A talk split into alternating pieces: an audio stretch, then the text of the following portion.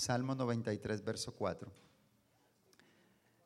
Y el Señor me ministró estando aquí porque nosotros los seres humanos a veces cuando enfrentamos alguna dificultad, se nos olvida lo grande y majestuoso que es Dios. Y aunque muchas veces lo confesamos, pero se nos olvida todo lo que Él puede hacer por nosotros. Y estando ahí, el Señor me daba este, este versículo, Jehová en las alturas es más poderoso que el estruendo de muchas aguas, más que las recias ondas del mar. Y pude ver en mi espíritu como cuando llega un tsunami que comienza a destruir una ciudad y arrasa con todo y las cosas se salen de nuestras manos, ¿verdad? Porque ante esa, a ese poder de las aguas, prácticamente nosotros quedamos este, vulnerables a eso y es poco lo que podemos hacer. Pero el Señor me estaba diciendo que Él es más poderoso que eso aunque esto venga como a arrasarnos, aunque el enemigo venga a arrasarte, a destruirte, a arrancarte, Él tiene el poder. Es más poderoso que lo que el enemigo pueda hacer sobre tu vida. ¿Sabes por qué? Porque Él sigue siendo Dios. Él no ha dejado de ser. Amén. Y hoy um, yo estaba en Montería. Eh, y allá recibí la noticia que iba a estar con ustedes. Qué bendición estar aquí en esta casa.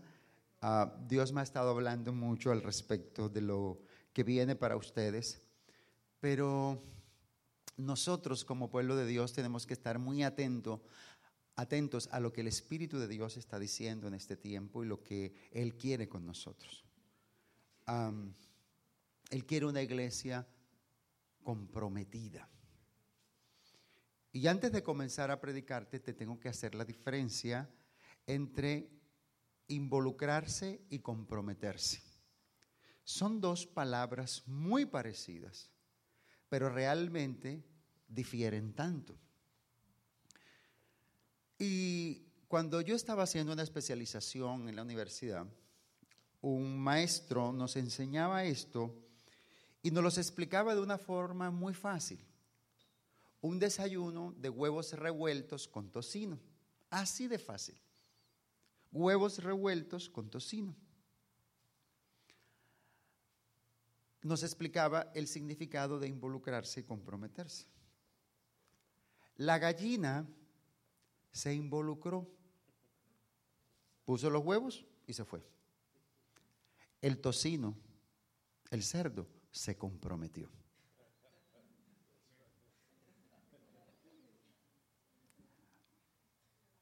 Dios no quiere una iglesia que se involucre. Jesús nos enseñó a comprometerse con el Padre. Él puso su propia vida, su propia humanidad, para que usted y yo estemos hoy en este lugar alabando y glorificando el nombre del Señor. ¿A cuánto le empezó a hablar el Señor ya? Yo siento la presencia de Dios. Está fuerte. Ustedes acaban de terminar, cerrar el año 7. Y como bien lo decía el pastor, comienza en una nueva temporada. Es cierto. El año 8 es un año de nuevos comienzos. Ustedes acaban de cerrar un ciclo, pero ahora van a empezar un nuevo ciclo, pero ya no con el llamado, sino con el compromiso.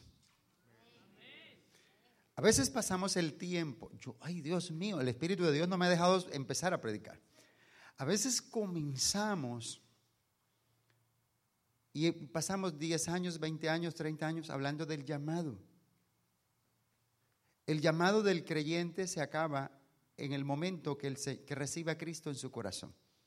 Hasta ahí llegó el llamado. Porque lo que sigue es el compromiso, el propósito de Dios. Entonces a veces escucho gente, no, es que este es mi llamado, llevan 10 años, llevan 20 años. Este, no, ya Dios te llamó hace 20 años. Ahora estás en el propósito. Y es ahí donde Dios trabaja con su iglesia. Y Dios va a trabajar con nosotros. Hay un desafío, el pastor lo decía ahorita, 300 almas a octubre. Pero qué bueno que estamos aquí porque Dios nos va a hablar, nos va a alentar y nos va a provocar a. De aquí vamos a salir disparados hoy.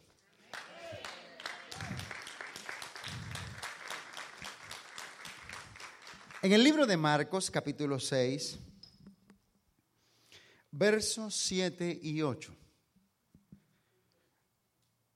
Marcos 6, versos 7 y 8 dice, después llamó a los doce y comenzó a enviarlos de dos en dos. Y les dio autoridad sobre los espíritus inmundos. Y les mandó que no llevasen nada para el camino, sino solamente bordón, ni alforja, ni pan, ni dinero en el cinto. Pasemos al verso 30. ¿Ya están ahí? Verso 30 ahora. Entonces los apóstoles se juntaron con Jesús y le contaron todo lo que habían hecho y lo que habían enseñado. Y él les dijo, venid vosotros aparte a un lugar desierto y descansad un poco, porque eran muchos los que iban y venían, de manera que ni aún tenían tiempo para comer. Y se fueron solos en una barca a un lugar desierto. Pero muchos los vieron ir y les reconocieron, y muchos fueron allá a pie desde las ciudades y llegaron antes que ellos, y se juntaron a él. Y salió Jesús y vio una gran multitud y tuvo compasión de ellos, repite conmigo, compasión de ellos, porque eran como ovejas que no tenían pastor, y comenzó a enseñarles muchas cosas, repite conmigo, enseñarles muchas cosas. Cuando ya era muy avanzada la hora, sus discípulos se acercaron a él diciendo, el lugar es desierto y la hora ya muy avanzada. Despídelos para que se vayan a los campos y aldeas de alrededor y compren pan, pues no tienen que comer. Respondiendo a él les dijo, dale vosotros de comer. Repite conmigo, dale vosotros de comer. Ellos le dijeron, que vayamos y compremos pan por 200 denarios y les demos de comer. Él les dijo, ¿cuántos panes tenéis? Id y verlo. Y al saberlo dijeron, cinco panes y dos peces.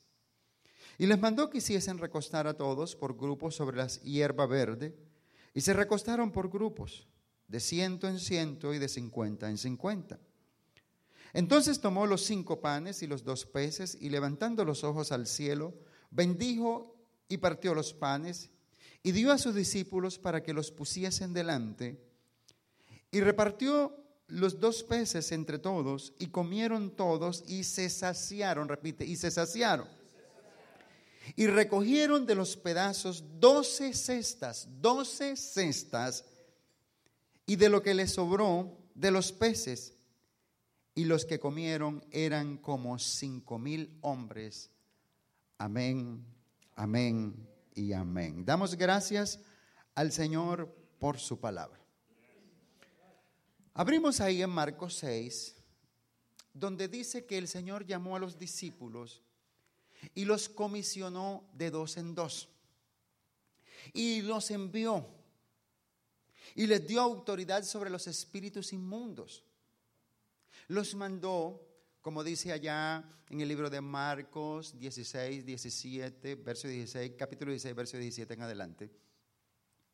Estas señales seguirán a los que crecen en mi nombre, echarán fuera demonios, pondrán las manos sobre los enfermos. Todos conocemos eso. Cuando Dios te comisiona, Dios te equipa, Dios te, te equipa con todo el kit para ir a hacer lo que Él te mandó a hacer. Y los discípulos fueron a hacer lo que Jesús los mandó a hacer. Entonces los mandó a echar fuera demonios. Y ellos fueron de dos en dos en aldeas, en diferentes casas, llevando el mensaje del Evangelio, predicando las buenas nuevas de salvación. Y en su camino quizás encontraron muchas situaciones difíciles, porque donde quiera que Dios te envíe hay una necesidad. Donde quiera que Dios te manda, hay un faltante, Dios te envía con un propósito, porque Dios te va a usar a ti para suplir ese propósito. Dios usa hombres, usa vasos de barro para que le den toda la gloria, la honra a quien le pertenece. Y los discípulos fueron con gozo y fueron con alegría haciendo lo que les mandó hacer. Y quizás algunos se vieron enfrentados a demonios. Hoy en día ya casi no se habla de demonios. Hoy en día ya casi no se habla de liberación. Cuando a la gente le hablan de demonios se asusta. Cuando en la iglesia, en los ministerios ven que se rebota o se manifiesta un demonio, la gente, muchos cierran los ojos, muchos agarran la cartera y se van, vámonos. No, ahí no vamos más. Porque es que ahí, ahí, ahí, ahí salen los demonios. Y sabes una cosa, hay un componente espiritual detrás de, de todo esto. Porque si usted siente algo cuando se rebota un demonio, siente temor, yo le mando en el nombre de Jesús y le digo que comience a analizarse. Si usted siente el deseo de agarrar la cartera y irse, comience a analizarse porque quizás usted esté poseído por un demonio, no lo sepa.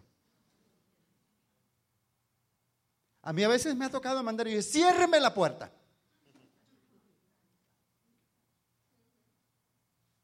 No me los dejen salir.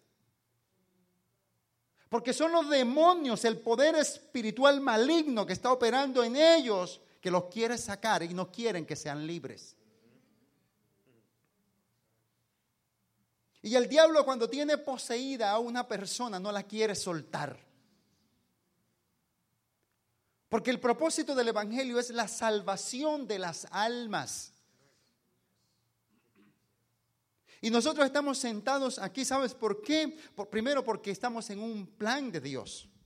Pero Dios lo que quiere es que tu alma se salve.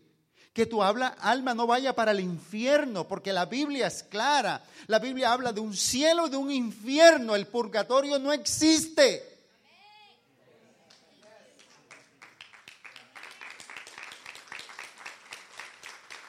Y la salvación se quiere es aquí y ahora. Pero el humanismo y el diablo ha usado el humanismo para mantener a la gente engañada, atemorizada. ¿Aló? Y cuando ver un, mover espiritual, por favor, ayúdame con Marcos 16, Marcos 16, 17, por favor. Siento de Dios. Dios, les dije que Dios los va a meter en una, en una nueva dimensión. Dile que está a tu lado, tú no viniste hoy aquí por casualidad. Sabes que yo estoy aquí donde estoy, estoy erizado, la presencia de Dios está sobre mi vida, está sobre este lugar.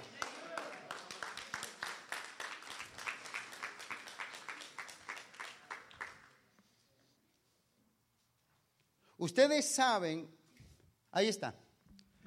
Y estas señales seguirán a los que creen. ¿A quién?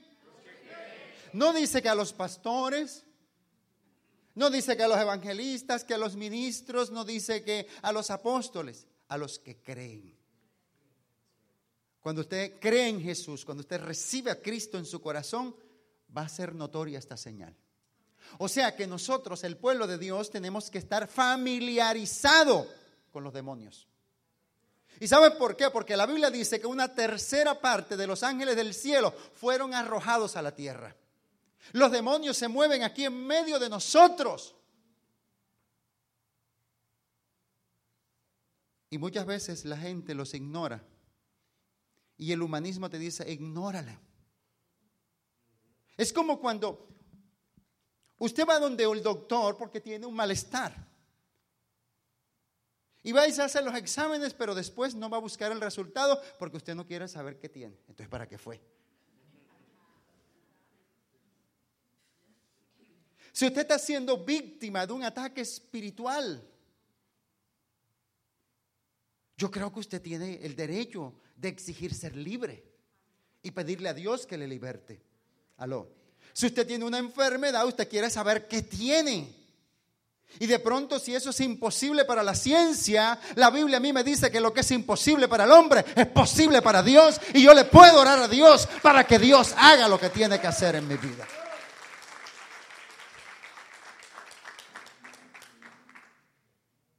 Entonces, ¿qué dice el diablo? ¿Qué dice la ciencia? ¿Qué dice el humanismo?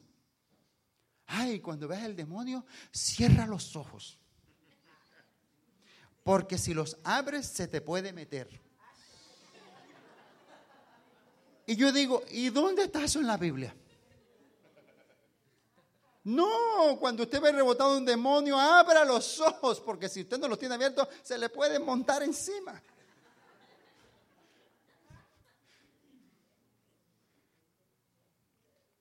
Otro día les predico a los jóvenes un, un tema bien chévere. Estas señales seguirán a los que creen. En mi nombre echarán fuera demonios. Entonces esto es para todos los que creen.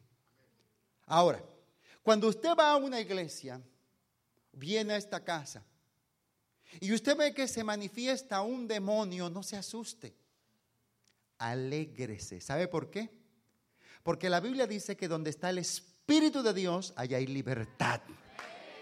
Entonces eso significa que el Espíritu de Dios está fluyendo. Porque el, demonio no puede resistir la presencia de Dios. Y cuando hay un cristiano, un vaso, porque la Biblia dice que somos templo del Espíritu Santo. Cuando usted está lleno del Espíritu Santo de Dios, usted se va a dar cuenta que cuando usted comienza a hablar, muchas veces, solo hablando, los demonios se van a manifestar. El diablo odia a la iglesia pero Cristo ama a la iglesia.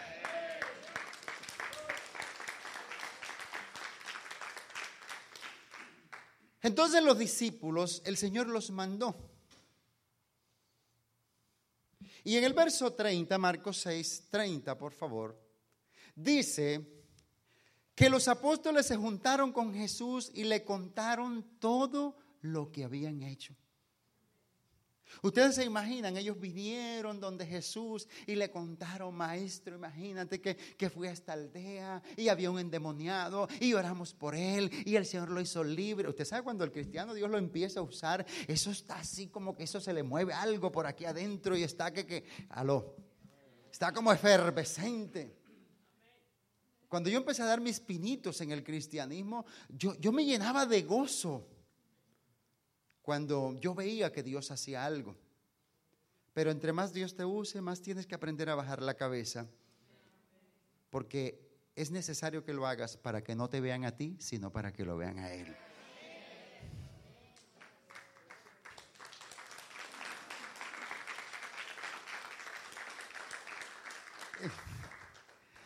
Oye, yo quiero compartirles algo. Les voy a abrir un poquito mi corazón. Cuando yo empecé a dar los primeros pinitos y Dios comenzó a usarme en sanidades y algunas cosas, yo le dije al Señor, Señor, yo te sirvo, pero no permitas que un demonio me hable. Porque donde me llegue a hablar, ¿quién sabe dónde me irán a agarrar corriendo?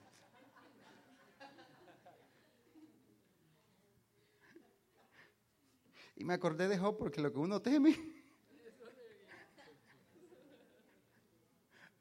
Se abrió un grupo en Cerete, una ciudad cerca a mi ciudad. Y claro, yo era el que iba a ministrar allá. Y bueno, llegué y prediqué y estaba el lugar lleno de gente y al final se me acercó una jovencita, ay pastor, ore por mí. Cuando yo levanté mi mano y empecé a orar por ella, se le rebotó el demonio. Y el demonio me habló y me dijo, te voy a matar.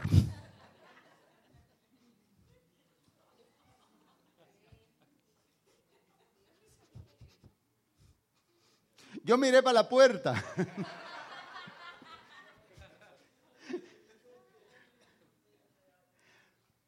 Pero en ese momento no era yo, yo sentí el poder de Dios en mí. Porque yo sentí una enorme compasión hacia esa jovencita. Yo sentí un amor hacia esa jovencita y le voy a decir, y me dio como una soberbia por lo que el diablo le estaba haciendo. Entonces, ¿sabes qué me dio? Porque los demonios son astutos y te quieren asustar.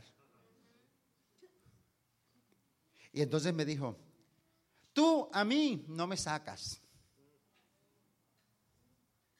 Y yo me quedé viendo y le dijo, es cierto, yo a ti no te saco, pero el que está dentro de mí sí te saca. En el nombre de Jesucristo, la sueltas ahora y cayó por allá y fue libre para gloria del Señor Jesús.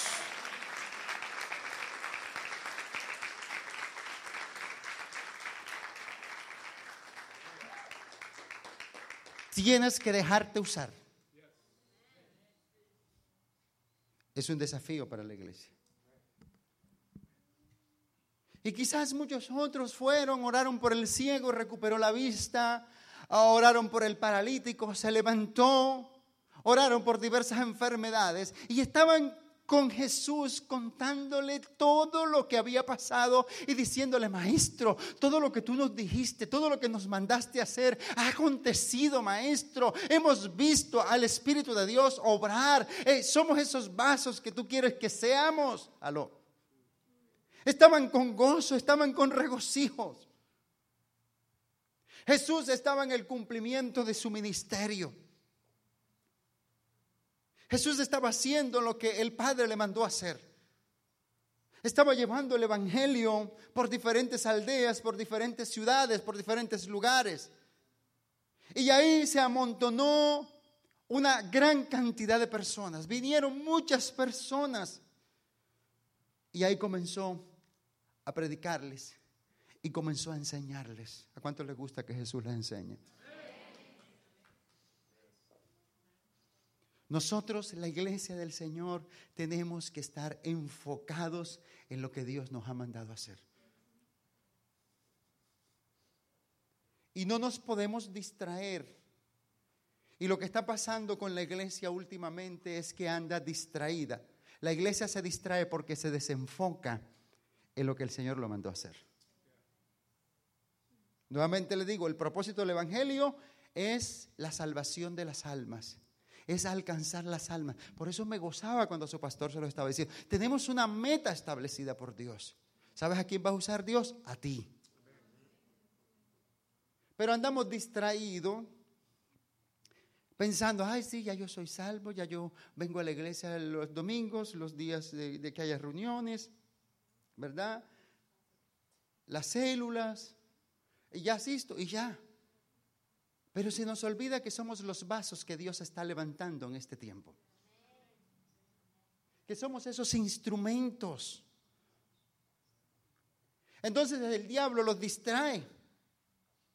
Su carne, sabes que el diablo usa tu carne para distraerte, para distraer a la iglesia, para agotar a la iglesia. Entonces comienzan las intrigas dentro de la iglesia, el hermano contra la hermana, la hermana contra la otra hermana, que tú dijiste, que yo dijo. Que llegó un jovencito, ay, es que yo voy a ser la novia, no es que yo voy a ser la esposa, dice la otra, y comienzan a tirarse la una con la otra. Y el jovencito ni por ahí, yo te voy a decir, si en verdad eso fuera así, ya Dios hace rato le hubiera hablado a él que eras tú. Y ya hace rato te hubieras casado con ella. Pero quizás muchos andan esperando, como en la iglesia mirando otra cosa. Y quizás desperdiciando tu vida, desperdiciando el tiempo porque tienes una fijación en tu carne. Y se te olvida ver todo el bosque y la inmensidad que hay a tu alrededor. No ves el plan y el propósito de Dios sobre tu vida porque tu carne está fijada en algo.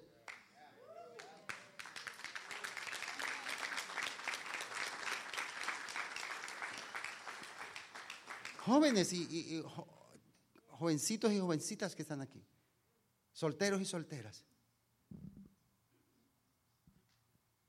Cuando tú veas el hombre de tu vida o la mujer de tu vida, tú vas a sentir que algo va a pasar. O sea, va a haber algo que te va a enganchar. Cuando Adán vio a Eva, supo que era carne de su carne, hueso de sus huesos.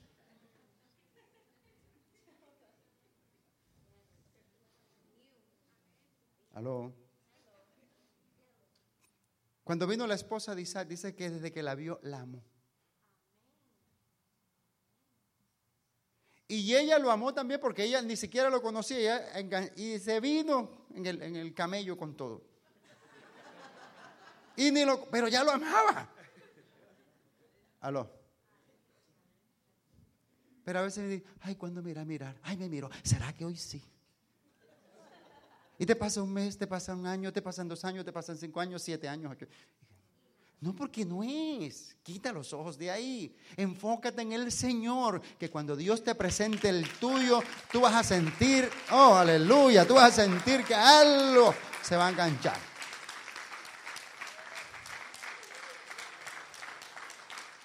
Deja esa intriga, deja esa cosa. Eso no es de Dios, eso lo está usando el diablo, tu carne para distraerte. La iglesia tiene que enfocarse en lo que el Señor le ha llamado a hacer. En vez de andar pensando en esas tonteras, mira ve dónde está el demonio, dónde es que lo voy a sacar. Busca el reino de Dios y su justicia y las demás cosas serán añadidas. Deleítate a sí mismo en Jehová y Él te concederá las peticiones de tu corazón. Aleluya. Todavía no lo he empezado a predicar.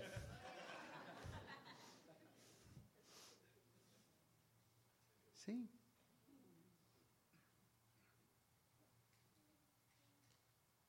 Dile que está a tu lado, esto es contigo.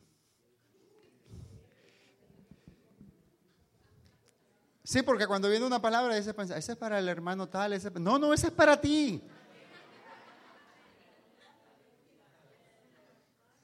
Es para ti.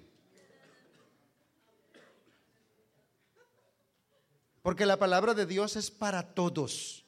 Aló. Usted quiere crecer en el, mire, usted quiere crecer en el ministerio, en verdad.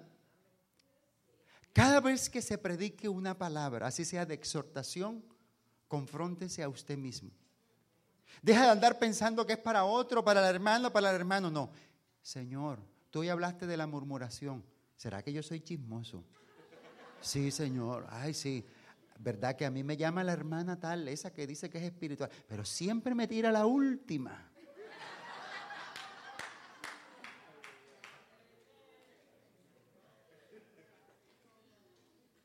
¿Será que hay algo de esto en mí? Así crecemos. Crecemos. Yo permito que Dios trabaje con todas las áreas de mi vida. La palabra de Dios es espada más cortante que espada de dos filos. Y tenemos que permitir que corte todo lo que tiene que cortar.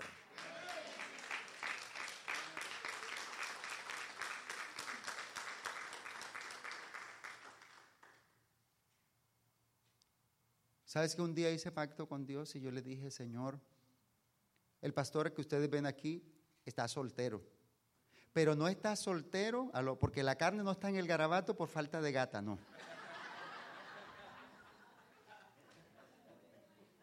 Y no porque no se me hayan presentado oportunidades, así.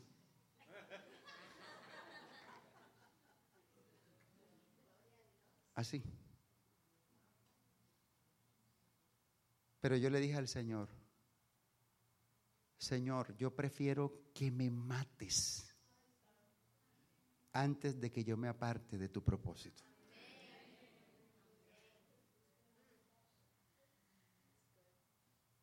Y yo sé que mi esposa Dios la tiene, ¿dónde? No sé, pero la está, la está trabajando con ella.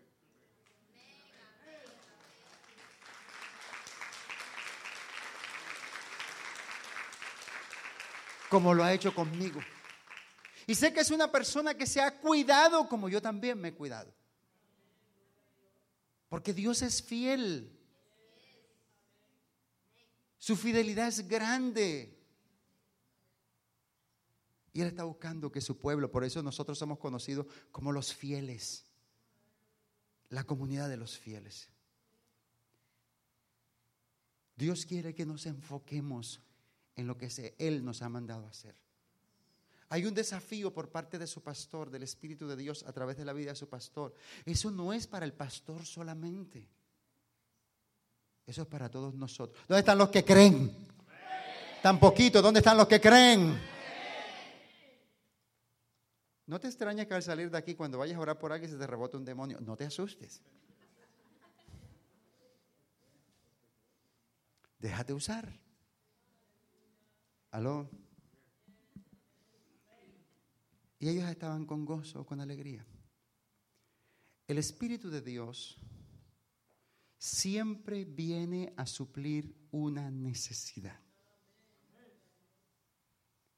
Hay una diferencia en los grandes, cuando yo estudio acerca de los, la historia de los avivamientos a lo largo de la humanidad. Todas las comunidades son diferentes y tienen culturas diferentes y las necesidades son diferentes. Y el Espíritu de Dios viene a suplir una necesidad. Él no viene a impresionar a nadie. Es que, ay, es que, ay, voy a orar para que convierta el agua en vino. Si aquí en Walmart hay todo el vino que usted quiere.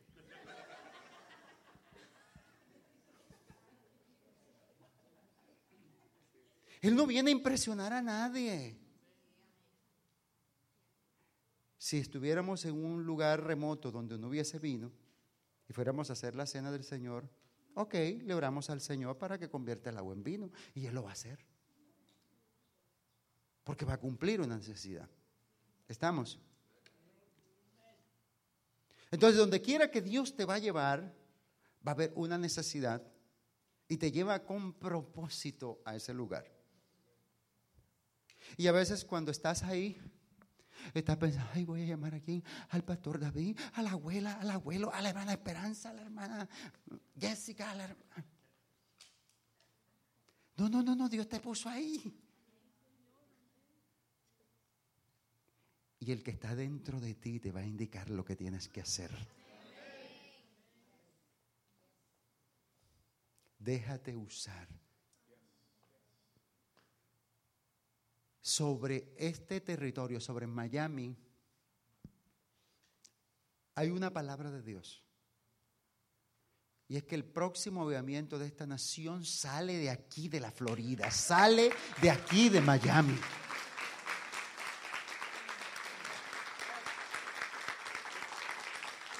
Entonces, ya está la palabra. Ya está la palabra desatada. ¿Y sabes a quién va a usar Dios? A ti, a ti, a ti, a ti, a ti, a ti, a ti, a ti, a ti, a ti, a ti, a ti, a todo el que cree. Al que cree, todo le es posible.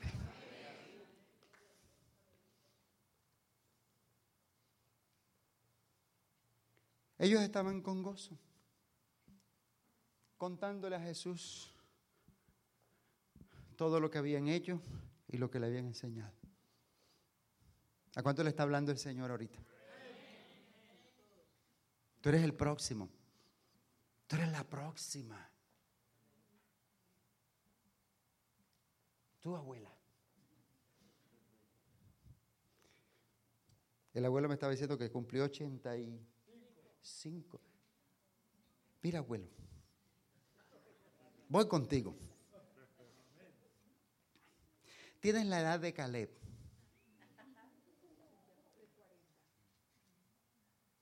A los 85 le dijo, me entregas Hebrón. Otro día les predico sobre. Me entregas Hebrón. Y en Hebrón habían gigantes.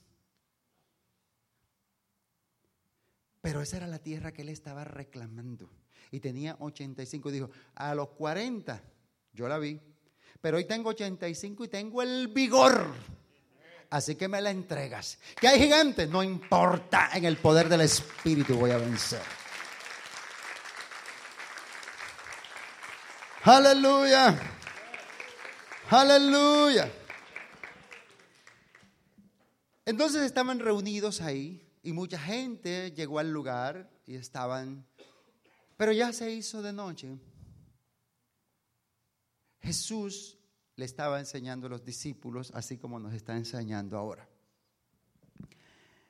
Ah, y dice Y dice que se juntó una gran multitud y tuvo compasión de ellos porque eran como ovejas que no tenían pastor y comenzó a enseñarles muchas cosas. Y cuando ya era muy avanzada la hora, sus discípulos se acercaron a él diciendo, el lugar es desierto y la hora ya muy avanzada. Mira cómo piensa el hombre. Ya era de noche, era desierto, era tarde y le dijeron los discípulos a Jesús, viendo el concilio de ancianos, le dijo, maestro, despídelo porque mira, no hay Despídelo que se vayan para su casa. Ellos verán a ver qué van a comer allá. Aló. Aló. Muchas veces nosotros pensamos de esa forma. Porque estamos viendo con nuestros ojos naturales. Pero Dios hoy te va a provocar a dejar de ver las cosas con tus ojos naturales para que las comiences a ver en forma espiritual, como Dios quiere que la veas. Había más de cinco mil hombres, escúcheme bien, y no mencionaron mujeres ni niños. O sea que si pensamos más o menos 15 mil personas como poquito, estaban hambrientos, era de noche, era un desierto. Pero lo que me gusta aquí es lo siguiente. Respondiendo, él les dijo, Dales vosotros de comer. Ahora sí voy a empezar a predicar. Dales vosotros de comer. Mira que Jesús no le dijo otra cosa, le dijo, dales vosotros de comer. Jesús le estaba enseñando, ellos vinieron, sí, ya me usaste en liberación, ya me usaste en sanidad, ya me usaste en esto, ya me usaste en esto otro. Ahora Jesús lo estaba metiendo, los quería meter en otra dimensión de multiplicación. Dios te quiere meter en esta hora en una dimensión de multiplicación. Mejor dicho, Dios me envió para desatar la bendición de multiplicación en esta casa, en esta hora.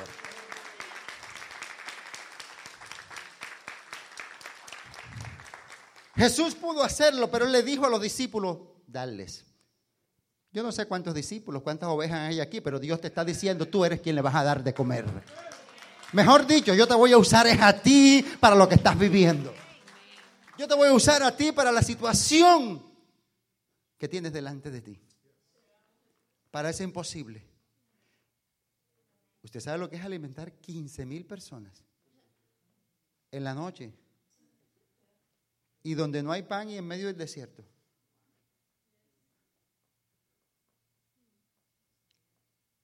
Toca a dos personas y dile, dale de comer.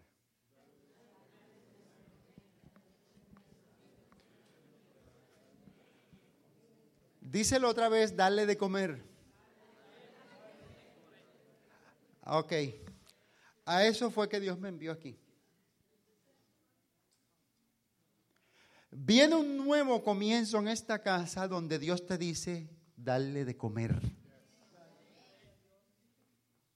Tú eres cada uno de nosotros. Porque a veces le digo, ustedes, ah, ustedes, ustedes. No, no, tú. Es lo que amo del español. Clarito, tú, dale de comer. Dios quiere ya has experimentado, experimentado liberaciones, sanidades, muchas cosas, manifestaciones del Espíritu. Ahora Dios quiere trabajar contigo y quiere usarte en el campo de la multiplicación, donde le vas a hablar a las circunstancias, donde le vas a hablar a tu economía, donde le vas a hablar a tus finanzas, donde le vas a hablar al faltante. Escúchame, por eso es muy importante creerle a Dios. Tú le vas a hablar al faltante que hay en ti. Y le vas a hablar y el milagro va a acontecer.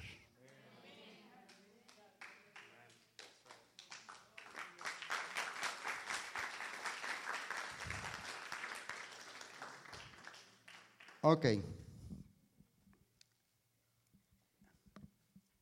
Jesús preguntó qué había. Y sabes que yo veo en la escritura que siempre que Dios va a hacer un milagro, tiene que haber una muestra. Por eso cuando el pastor habla de diezmos, de ofrenda, aunque el diablo no le guste que usted dé sus diezmos, sus ofrendas, sus primicias y traiga ofrendas al altar, yo quiero decirle, eso es el punto de contacto que Dios va a usar en tu vida para desatar la bendición. ¿Qué hay?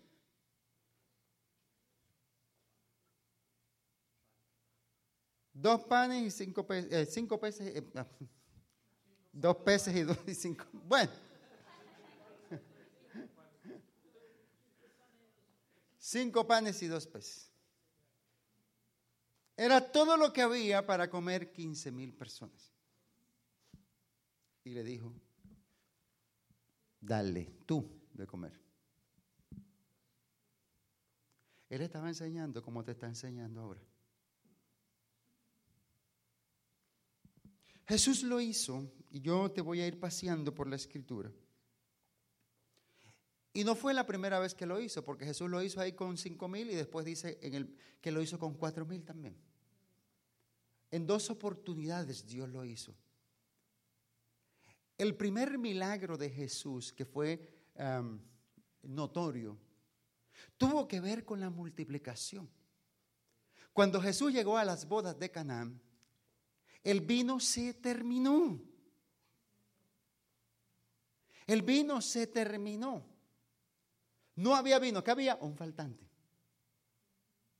No dice que ahí había endemoniados, que ahí había enfermos, no, ahí había un faltante.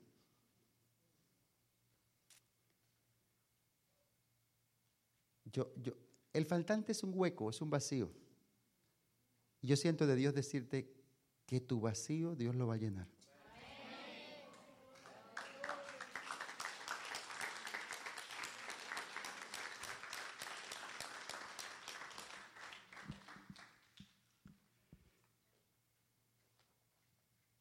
Y Jesús llegó a las bodas de Canaán y no bien vino, y todos conocemos la historia. Le trajeron las tinajas de agua, oró por el vino, oró por el agua, y el agua se convirtió en vino. Y no un vino cualquiera, el mejor vino. Cuando el maestresala lo probó, le dijo: Muchos dejan el mejor vino eh, eh, eh, para el final. Aló. Porque cuando Dios te da algo, Dios te da lo mejor.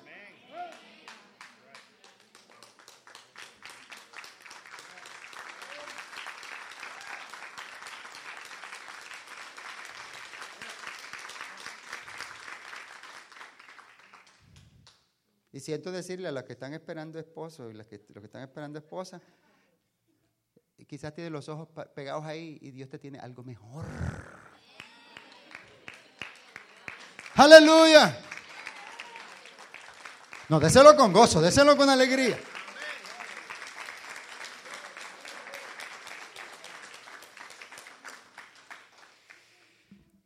Jesús lo hizo. Pero cuando yo miro la palabra del Señor, a cuánto nos está hablando el Señor. Yo les voy a dar una cita, ustedes las anotan y yo, ustedes las buscan en su casa, las estudian. ¿Estamos? Ustedes las buscan, las estudian en su casa, pero yo se las voy a anunciar. En el, en el primer libro de Reyes, capítulo 17, del verso 8 en adelante, hay una historia donde había ah, una sequía. Y el Señor mandó al profeta Elías a la ciudad de Sarepta de Sidón, donde una viuda, escúcheme, la viuda era la desamparada, donde una viuda para que la viuda lo sustentara. Imagínense, llega y la viuda estaba recogiendo unos leños porque tenía un poquito de harina y un, puñadito de harina y una amiguita de aceite para hacerse una torta de pan. Ella era el último que le quedaba para dejarse morir ella y su hijo porque ya no había más nada.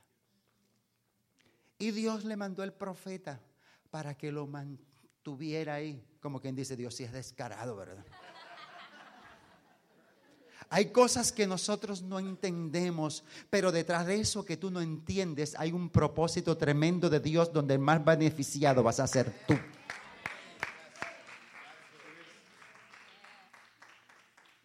Y Elías llegó a esa casa donde había hambre, desolación y casi muerte.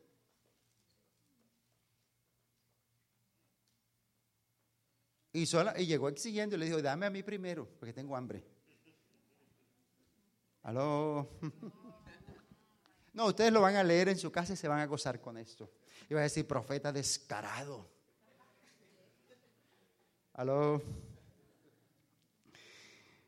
Pero ella obedeció. Y e hizo como él le mandó hacer. Porque el Dios de Israel ha dicho así, la harina de la tinaja no escaseará, ni el aceite de la vasija disminuirá hasta el día que Jehová haga llover sobre la faz de la tierra. Él lanzó la palabra sobre esa casa, sobre ese faltante, sobre esa situación. ¿Qué hizo ella? Obedeció y hizo como él le dijo. Y dice que comió ella y su casa muchos días. Entonces Dios es especialista en usar vasos para desatar la provisión sobrenatural. Mm. No creas que el ministerio llega solamente a orar por los enfermos. Por los... No, no, no. Dios también te va a usar para que le hables a las circunstancias y para que pongas la tinaja, la vasija de harina a producir. Dios te va a hablar para que le hables a tu cuenta del banco. Dios te va a hablar para que le hables a tu negocio. Dios te va a usar para que le hables a la economía. Aló. Y tú vas a ver cómo va a ocurrir el milagro de provisión sobrenatural.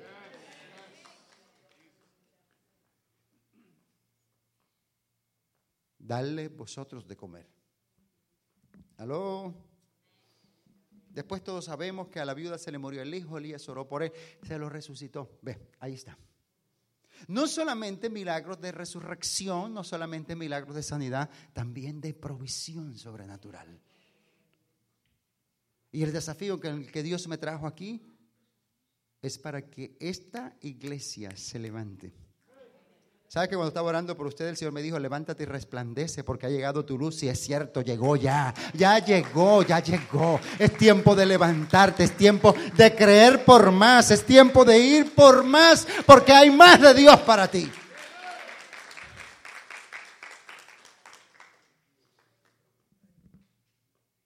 Aló, dile que está a tu lado, Dios quiere hacer más contigo. Ay, pero usted dirá, pastor, pero es que el profeta Elías, imagínese. ¿Sabes que yo encuentro en la Biblia que Dios no hace acepción de personas? Te lo voy a repetir. Dios no hace acepción de personas. Quizás el hombre hace acepción de personas. Quizás los padres hacen acepción con algunos de sus hijos. Quizás en el trabajo tu jefe, el presidente hace acepción de personas, pero no así Dios. ¿Sabes por qué? Porque Dios no mira lo que mira el hombre, Dios mira el corazón del hombre, Dios mira lo que hay dentro de ti. Eso pasó con el Elías, pero con Eliseo también pasó. Dile que está a tu lado a suplir el faltante.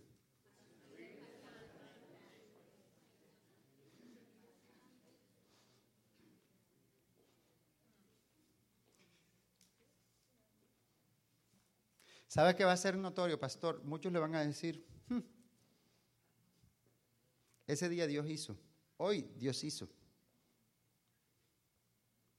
Porque van a empezar a acontecer milagros de provisión sobrenatural en ustedes.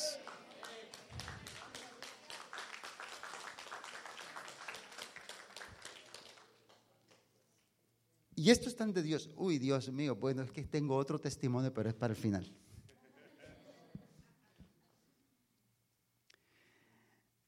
En el segundo libro, anoten la cita, segundo libro de Reyes, capítulo 4, a partir del verso 1 en adelante, ustedes pueden leer. Jesús llegó donde una, eh, Jesús, Eliseo, llegó donde una viuda, ¿verdad? Que el marido había muerto, todos conocemos la historia.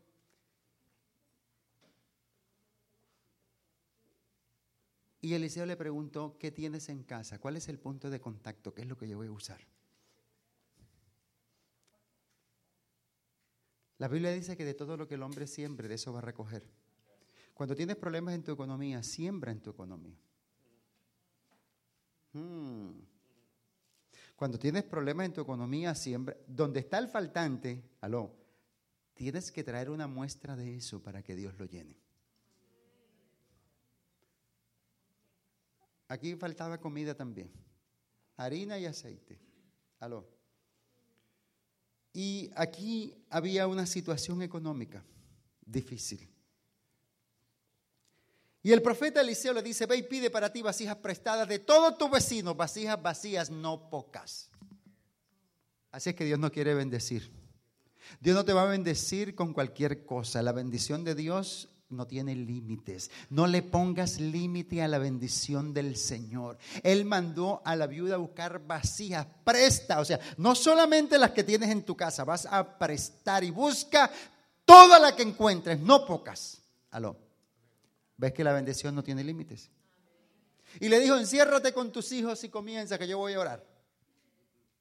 Y el profeta comenzó a orar y comienza a, acontecer dentro de esa vasija un milagro sobrenatural. La vasija que no tenía sino un poquito de aceite, ese aceite comenzó a parir.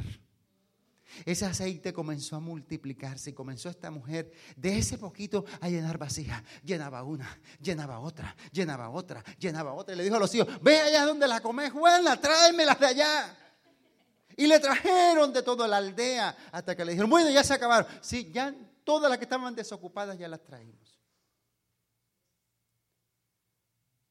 Cuando la última vasija se llenó, ya dejó de producir. Ahí había un faltante. ¿Y sabes qué le dijo el profeta? Vende el aceite y paga lo que debes y con lo que te quede vive el resto de tus días. Así es que Dios te quiere bendecir. Son principios de libertad financiera. Pero como no lo confesamos, como no lo declaramos, estamos pensando, ay, siempre con la queja avanza. Ay, Señor, si tú me dieras, entonces que no, el Señor te está diciendo, dale de comer, declara, yo quiero usar tu boca para que le hables a las circunstancias, para que llenes el faltante. ¿Aló? ¿Y sabes dónde fue la mujer? Al secreto. A veces queremos que Dios haga y olvidamos el lugar secreto. Olvidamos la intimidad con Dios. Y acuérdese que esto es de intimidad, esto es de búsqueda de Dios. Aló. Un milagro no va a acontecer porque, ay, yo ahora voy a jugar, a declarar. No, no, no. Tienes que tener intimidad con el Señor. Aló.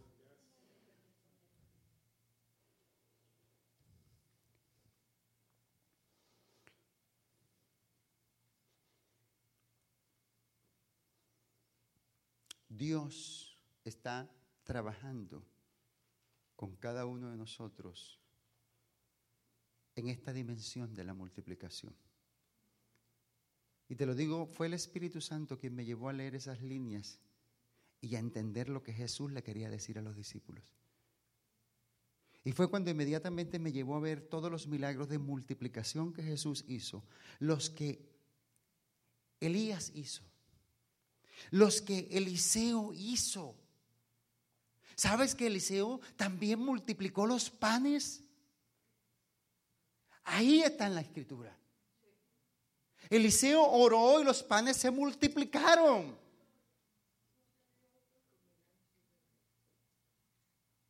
Eliseo oró por el aceite, y también se multiplicó.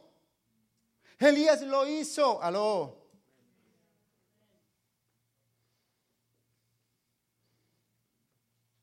Y Dios nos está desafiando en esta hora a cada uno de nosotros a entrar en esa dimensión. Aló. En el segundo libro de Reyes 4, del 42 al 44, yo quiero, no me creen a mí, yo, yo, yo quiero que, que pongamos los ojos en el Señor, en lo que dice su palabra.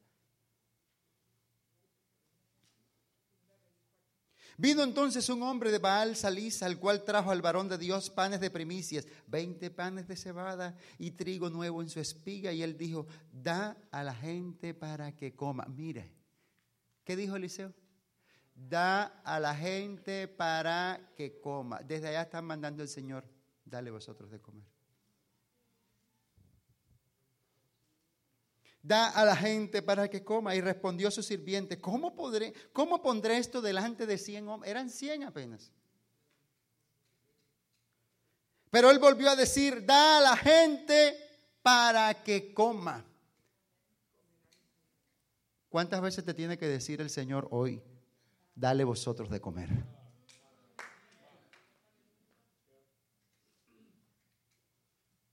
Da a la gente para que coma, porque así ha dicho Jehová, comerán y sobrará.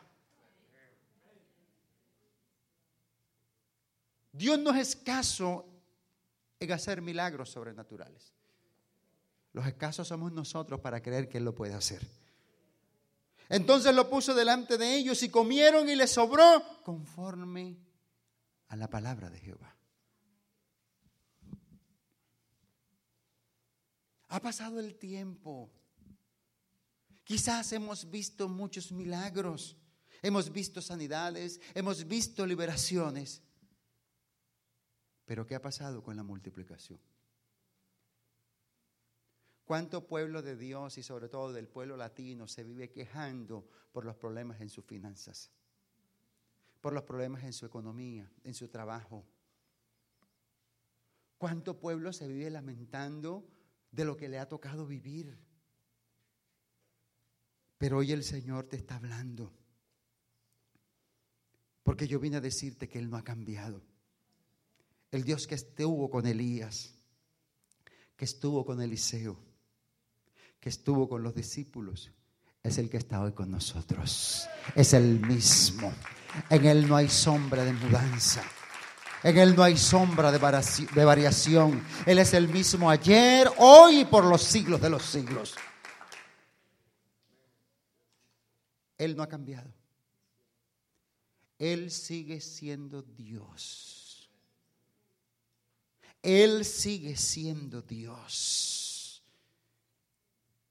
Y Dios es el que te dice hoy, iglesia, dale vosotros de comer dadle vosotros de comer. El lugar era desierto, la hora muy avanzada. Tu carne te dice, despídelos para que se vayan a los campos, a las aldeas alrededor, para que regresen a sus lugares, para que vayan y compren pan. Aló. Pues no tienen que comer. Él les dijo, dale vosotros de comer. Pastor, este año es un año de grandes conquistas. Dios me habló. Creo que lo tengo por aquí. Se lo voy a entregar enseguida. Esta fue la palabra que Dios me dio el 30 de diciembre para este año. Y esta palabra eh, me he enterado porque el Espíritu de Dios es uno solo. En varios pastores en diferentes naciones y denominaciones, el Señor le dio la misma palabra. Este es un año de grandes conquistas. Yo tenía un sueño, un anhelo en mi corazón hace mucho tiempo para por tener una casa de retiros, un lugar para ir a hacer ayunos, vigilia, para tener tiempo a solas con el Señor desde ya. Ahora verá, para, y lo tenía en mi corazón. Y pasaba por un lugar en la orilla del mar y yo pasaba por ese lugar y yo decía, ay, aquí sería bueno tener ese, ese lugar. Y siempre pasaba. Pero este año, después que llegué de Israel en el mes de febrero, iba pasando por ese lugar y de pronto vi un letrero. Había un, monte ahí. Se vende. Y llamé. Para hablarles, eh, eh, para hablarles eh, así, para que me entiendan. Y llamé y pregunté cuánto valía y yo no podía creer el precio que me habían dado. Porque me dijeron, vale 18 millones de pesos. Yo dije, yo me quedé. Si yo había averiguado ahí al lado y valía 70.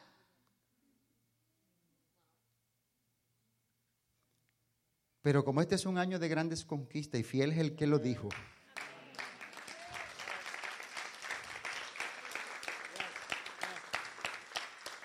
Y yo de descarado dije, ¿cuánto me rebaja?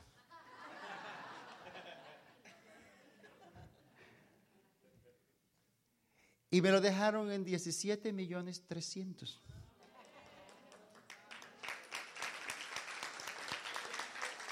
Nadie, o sea, después que ese lote se desmontó, se deshiervó, toda la gente pasaba y decía, ay, tremendo lote tan hermoso, qué terreno tan lindo. Aló, nadie lo había visto. ¿Sabe por qué? Porque ese Dios lo tenía separado. Dios lo tenía separado.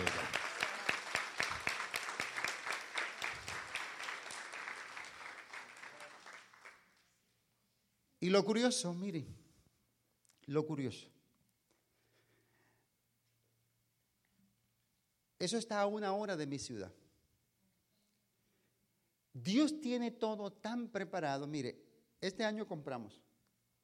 Al mes de haber comprado, comenzaron a romper todas las calles para meter todo el sistema de alcantarillado. Ya metieron el agua de una hora en carro de mi ciudad para llevarla a ese lugar. El agua me pasa por el frente de la casa. Metieron la tubería de, eh, gas, del, del gas, ya lo metieron. El alumbrado público ya está. Escúcheme. Los ingenieros que estaban haciendo de la cosa de la alcantarilla me preguntaron, pastor, ¿dónde quiere que le ponga la toma? Aquí, aquí, ¿dónde quiere que le ponga la toma de la alcantarilla? Así. Todo ha sido así. Y ahora ya viene el pavimento del lugar. Estamos en la orilla del mar. Desde ya lo estoy poniéndole la casa de retiros a la orden, pastor.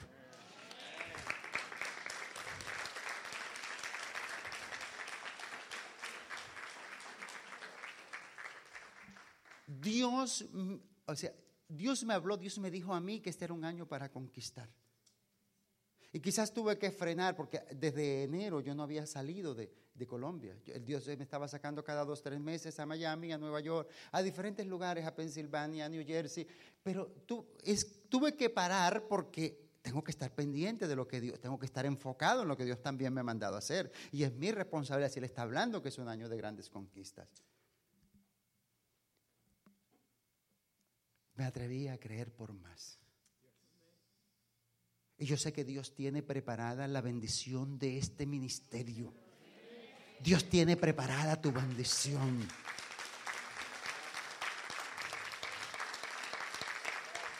Pero no mires las circunstancias. Tienes que ir más allá, tienes que mirar más allá como Dios quiere que veas. Yo le voy a regalar el CD para que lo escuche en su carro. Yo sé que va a ser de mucha bendición. Y lo que quiera, allá hay más.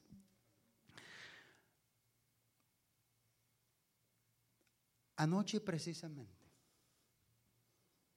estuve ministrando en un lugar, no sé cómo estemos de tiempo, pastor.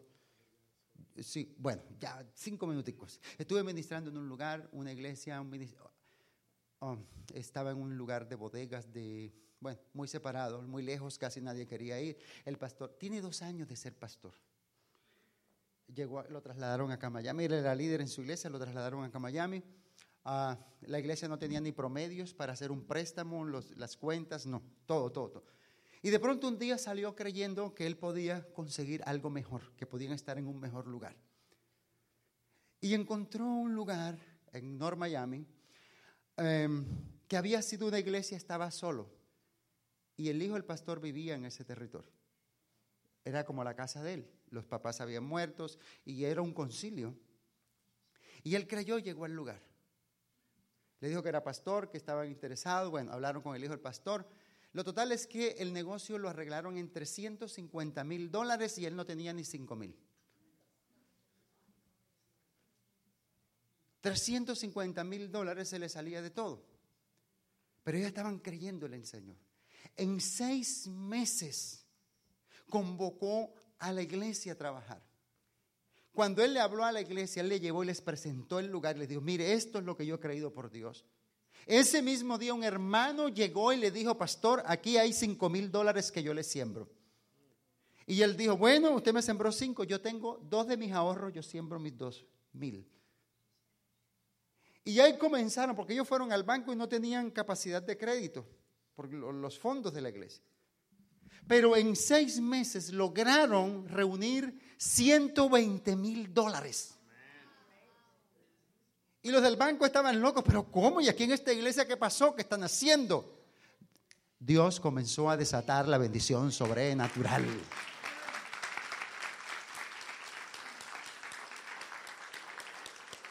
Anoche estuve ministrando ahí. Tienen un mes de haberse mudado. Y es un, más grande que esto, tiene otro salón comedor, tiene un tremendo parqueadero y tiene otro terreno allá al lado. Y eso es para la casa suya, pastor.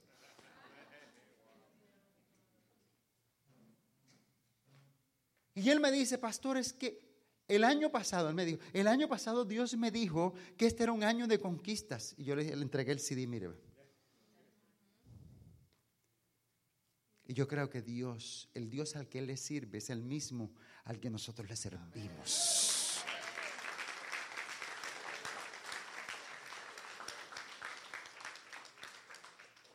Después que compraron, Él le prestó a un hermano 10 mil dólares para hacer unos arreglos locativos y todo.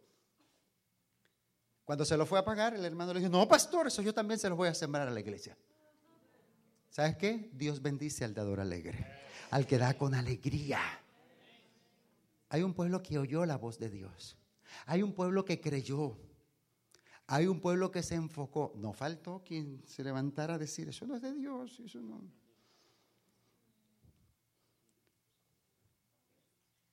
Pero cuando Dios te habla,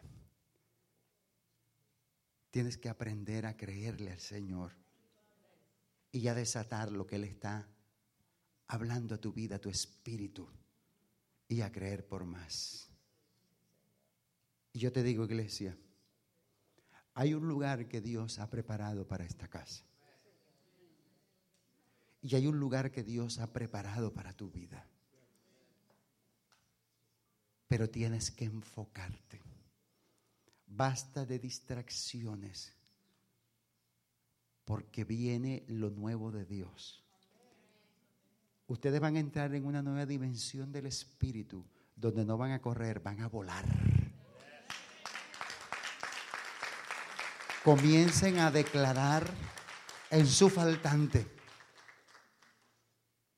Comiencen a declarar que Dios les bendiga para bendecir su casa. No para darle el diezmo, porque eso se lo tiene que dar todo el mundo al Señor. Porque la iglesia, el templo no se construye con los diezmos. El templo se construye con ofrendas especiales el pueblo trae para la construcción del templo. Ahí en Éxodo 35, y se lo leen en su casa, habla de esto. Y dice que los ingenieros, los arquitectos, los que estaban construyendo, le fueron y le dijeron a Moisés, dile al pueblo que ya no traiga más. ¿Sabes por qué? Porque el pueblo descubrió que en la medida que daban, Dios le bendecía más. En la medida que ponían la señal, Dios les bendecía más. Aló. Se comenzó a desatar esa unción de multiplicación que el sacerdote tuvo que decirle al pueblo, ya no traigan más. Y va a llegar un momento que el pastor les va a decir a ustedes, ya no traigan más.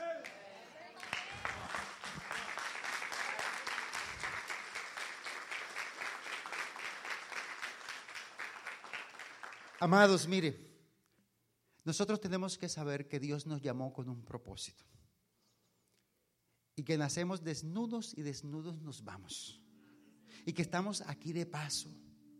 Pero qué bueno que mientras estemos aquí podamos hacer algo para el Señor.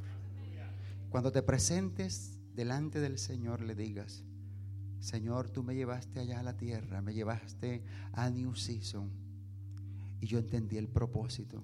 Y te doy gracias, Señor, porque me permitiste poner un granito de arena para el cumplimiento de ese propósito en Miami, en Hallandale, en la Florida y en las diferentes naciones de la tierra. Colócate sobre tus pies ahí donde estás. Padre de la gloria, en el nombre de Jesús. Yo te pido, amado Dios, que en este día